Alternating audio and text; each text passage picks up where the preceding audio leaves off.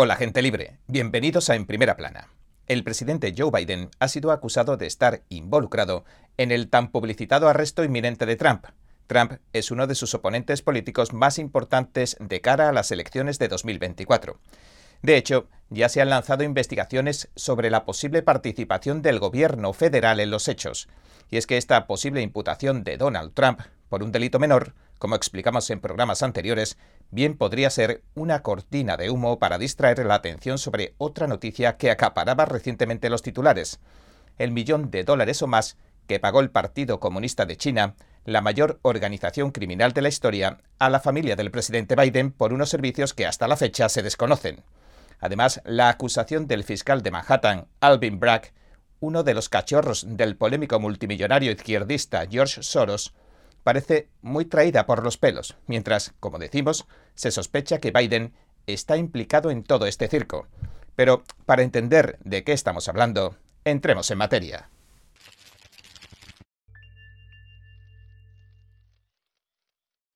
Empecemos por el principio.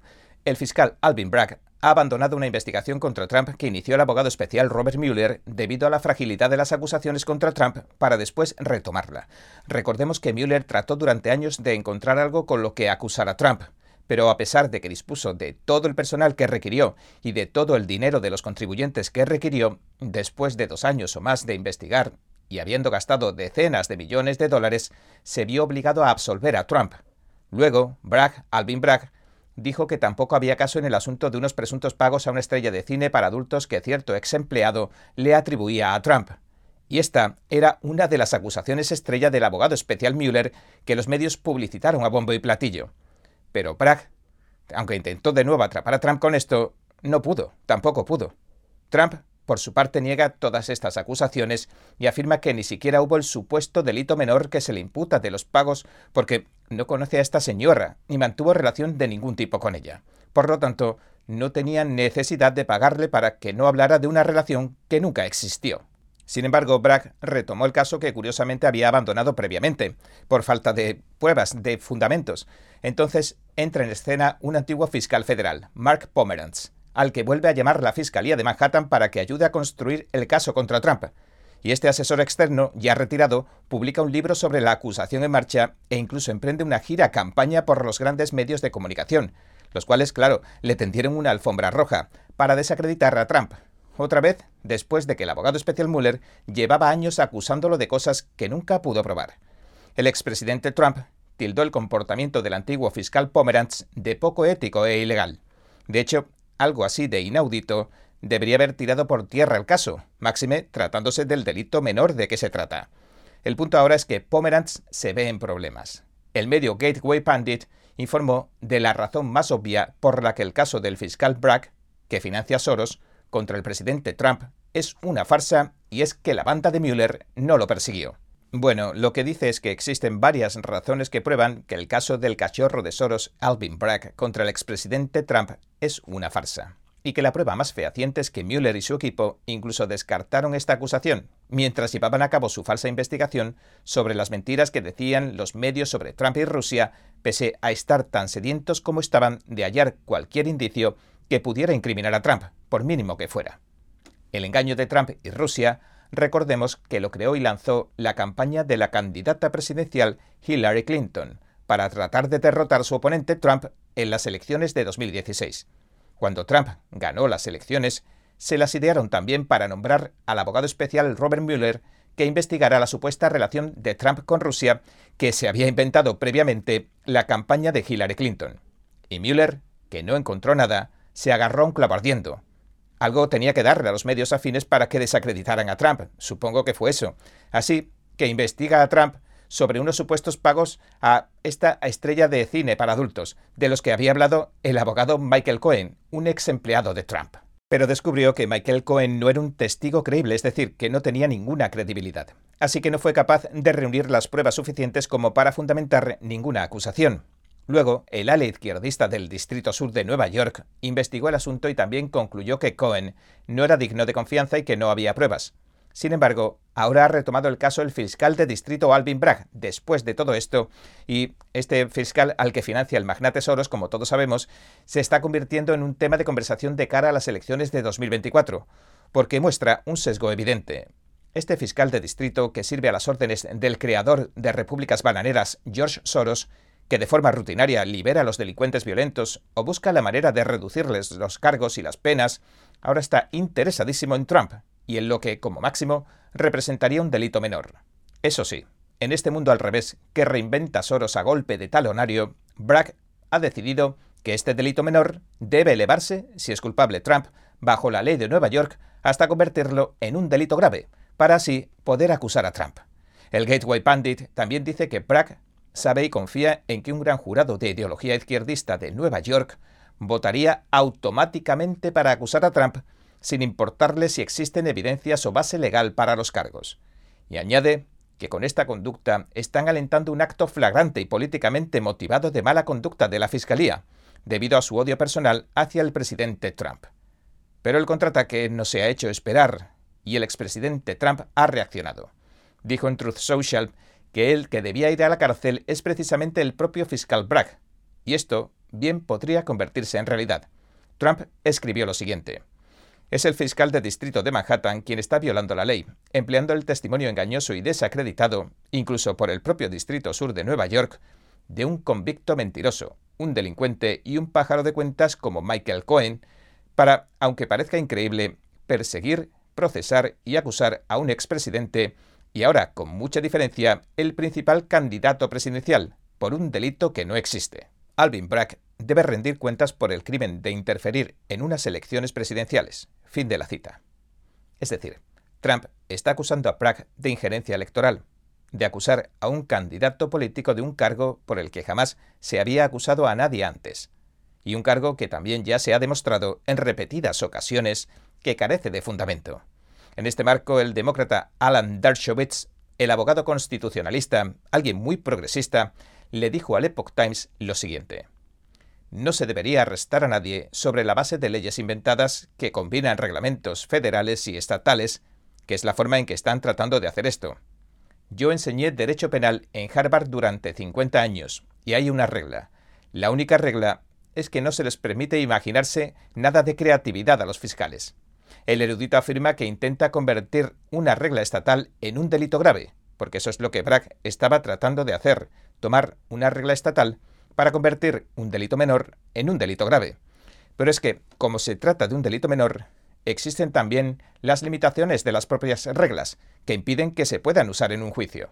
Es decir, que ni siquiera pueden sortear la ley, sino que la están violando. Por eso Dershowitz señala que todo esto parece plantear cuestiones jurídicas muy graves cuestionó el aparente intento de Bragg de elevar a un delito mayor un delito menor que como máximo consistiría en una falta por una supuesta falsificación de registros para encubrir los todavía más supuestos pagos a la actriz de cine para adultos. Sugirió que parece un intento desesperado de Bragg el querer relacionar esto con una violación de la ley federal de financiamiento de campañas. Y dijo que en el caso del fiscal Bragg, lo que están tratando de hacer es sumar uno y uno para llegar a un resultado de once, porque ninguna persona en su sano juicio miraría estos dos reglamentos y diría que Trump los violó. El ex profesor de Derecho Penal de Harvard concluyó repitiendo que no se estaba haciendo un procesamiento justo, y añadió que la historia nos enseña que los fines, aunque se crean nobles, no justifican medios innobles que son incompatibles con la democracia y el Estado de Derecho. Dershowitz también dijo en su libro Get Trump que los enemigos de Trump básicamente están dispuestos a distorsionar el sistema de justicia penal, y que para encarcelarlo, para encarcelar a Trump, están dispuestos a pagar cualquier precio. Independientemente de esto, estaban poniendo barricadas en Nueva York, lo que sugiere que se están preparando para arrestar a Trump. De hecho, parece que fueran a hacerlo, o al menos trataran de esterificarlo. Pero hablemos entonces sobre Biden. Una de las grandes preguntas es si Biden ha estado involucrado en esta persecución a Trump, porque es uno de sus principales oponentes políticos. Recordemos que Trump es el candidato principal en el lado republicano. Trump incluso supera a Ron DeSantis, el segundo de la lista republicana, por al menos el doble de seguidores. Trump va a ser probablemente el candidato con el que Biden se tuviera que enfrentar cara a cara. Y el propio Biden en realidad declaró recientemente en uno de sus lapsus linguae que Trump podría ganar.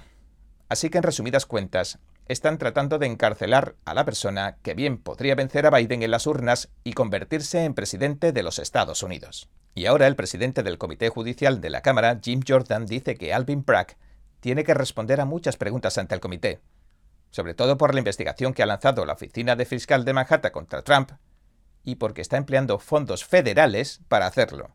Y publicó una larga carta en Twitter en la que expuso, básicamente, que se trata de una acusación, la de Trump, por razones políticas y poco éticas, y le solicita todos los documentos pertinentes a la oficina de Bragg sobre la acusación a Trump, así como todos los documentos y comunicaciones que mantuvo con el Departamento de Justicia, con cualquier otra agencia federal o con cualquier otro individuo vinculado al caso. Así que están poniendo en marcha una investigación para, presumiblemente, ver si Biden el presidente de los Estados Unidos está involucrado en esto. Van a mirar a ver si hubo algunos políticos que le susurraron al oído a Bragg y ver también si se cometieron delitos por el camino. Y curiosamente, también están pidiendo que Bragg vaya a testificar ante el Congreso. Algo que si no hace sería desacato al Congreso, es decir, un delito. Dicho de otro modo, Bragg pasa de ser el perseguidor a el perseguido, o más bien a un perseguidor perseguido. En otras palabras, también se ha convertido en un objetivo, así que lo están presionando. Y ahora, para ilustrar cómo está girando la retórica oficial, la versión oficial de los hechos, vemos que la izquierda, los demócratas y Biden están acusando a Trump de socavar el sistema de justicia de Estados Unidos. Acusan a los republicanos de estar acosando a un fiscal para cambiar el curso de la justicia. Por su parte, los republicanos argumentan que no es verdadera justicia de la que hablan los demócratas, sino una justicia politizada. Y así está el patio a día de hoy. Y en este punto resulta interesante que repasemos lo que escribió Trump. Dijo lo siguiente. En Truth Social señaló que Biden quiere fingir que no tiene nada que ver con el fiscal de Manhattan y su asalto a la democracia cuando, de hecho, ha llenado la oficina del Departamento de Seguridad Nacional de los Estados Unidos con la gente de lo que llama el Departamento de Injusticia. También señala que un alto operativo del Departamento de Justicia de Washington, D.C., es el encargado del falso caso con el que lo quieren arrestar y que el fiscal Bragg, una marioneta de Soros, está recibiendo órdenes de Washington, D.C., del Departamento de Justicia, es decir, del propio Biden, y sugiere que el Comité Judicial de la Cámara, el Comité de Jim Jordan, podría encontrar evidencias cruciales sobre la implicación de Biden en los documentos que le está solicitando al gobierno. Básicamente, Trump está diciendo ni más ni menos que se trata de que el gobierno está persiguiendo a su rival político. Rogan O'Hanley, también conocido como DC Draino en las redes, alguien que solía trabajar con Trump, advirtió de esto en Twitter. Dijo, Biden sabe que si su régimen procesa al presidente Trump, el proceso pierde toda legitimidad. Pero si un fiscal del Estado arresta a Trump, hay una negación plausible de que Biden está detrás de ello.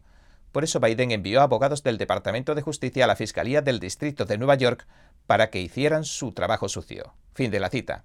Ahora bien, ¿fue ese el caso? Que cada cual lo tome como quiera. Recuerde que hemos hablado del abogado de Hillary Clinton, Pomeranz, pues este fiscal retirado ya fue a la oficina del Departamento de Seguridad Nacional y trabajó específicamente en el caso de esta mujer de cine para adultos que dice haber tenido una aventura con Trump. Este individuo, Pomeranz, lo hizo gratis, ni siquiera quería dinero, lo que sugiere que estaba recibiendo dinero de otro lugar o que probablemente ni siquiera quería que le pagaran por hacerlo. Después de que reunieron algunas cosas para acosar a Trump, el tipo fue y escribió un libro basándose en la investigación en curso, y lo publicitó todo en los medios de comunicación. ¿Por qué? Pues básicamente porque no encontraron otra manera de acosar o desacreditar a Trump. No podían hacerlo políticamente ni tampoco legalmente, así que optaron por el berrinche en los medios.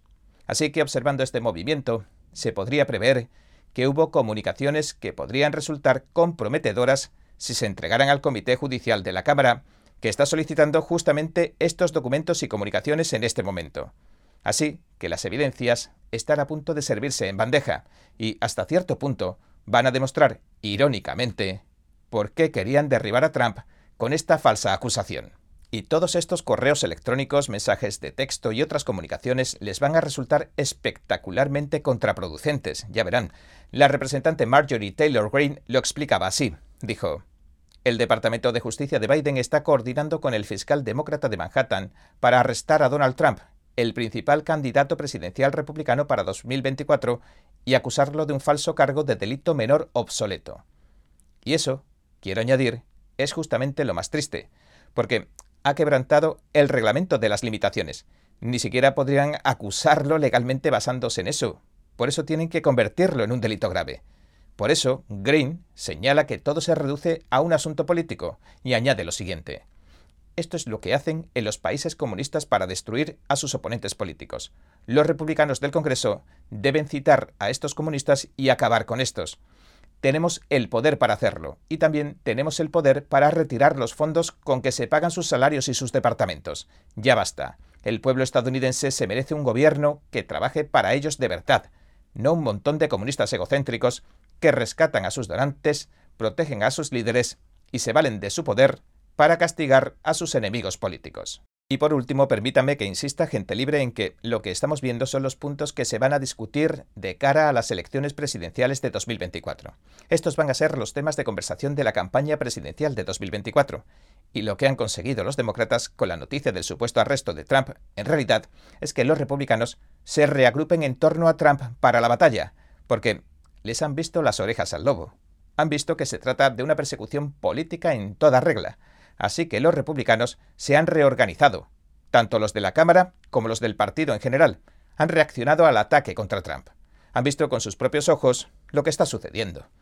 Hablo de las denuncias de que el sistema judicial se está usando como un instrumento político, que decía Trump, de que los ataques contra Trump son ilegítimos e injustos, y que se basan en luchas de poder, y la verdad de que Estados Unidos está siendo gobernado por un grupo de comunistas totalitarios, y etcétera, etcétera, etcétera.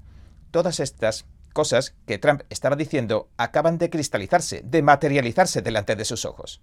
Y hace poco el movimiento MAGA America First de Trump y los republicanos en general alertaban de que Biden estaba dividiendo a las filas republicanas, fracturando la base de votantes republicanos. Sin embargo, todo eso ha cambiado debido a Alvin Bragg. Todo eso ha cambiado ahora debido a esta acusación y lo que se ve es una unión y una revitalización del Partido Republicano que, irónicamente, se ha levantado en armas siguiendo a Trump. Y bueno, este ha sido nuestro episodio de hoy. Gracias por sintonizarnos. Si le gusta nuestro programa, por favor, no olvide darle a me gusta, suscribirse y compartir este vídeo con sus amigos y su familia, porque todo el mundo merece conocer los hechos. Una vez más, gracias por ver en primera plana. Nos vemos mañana.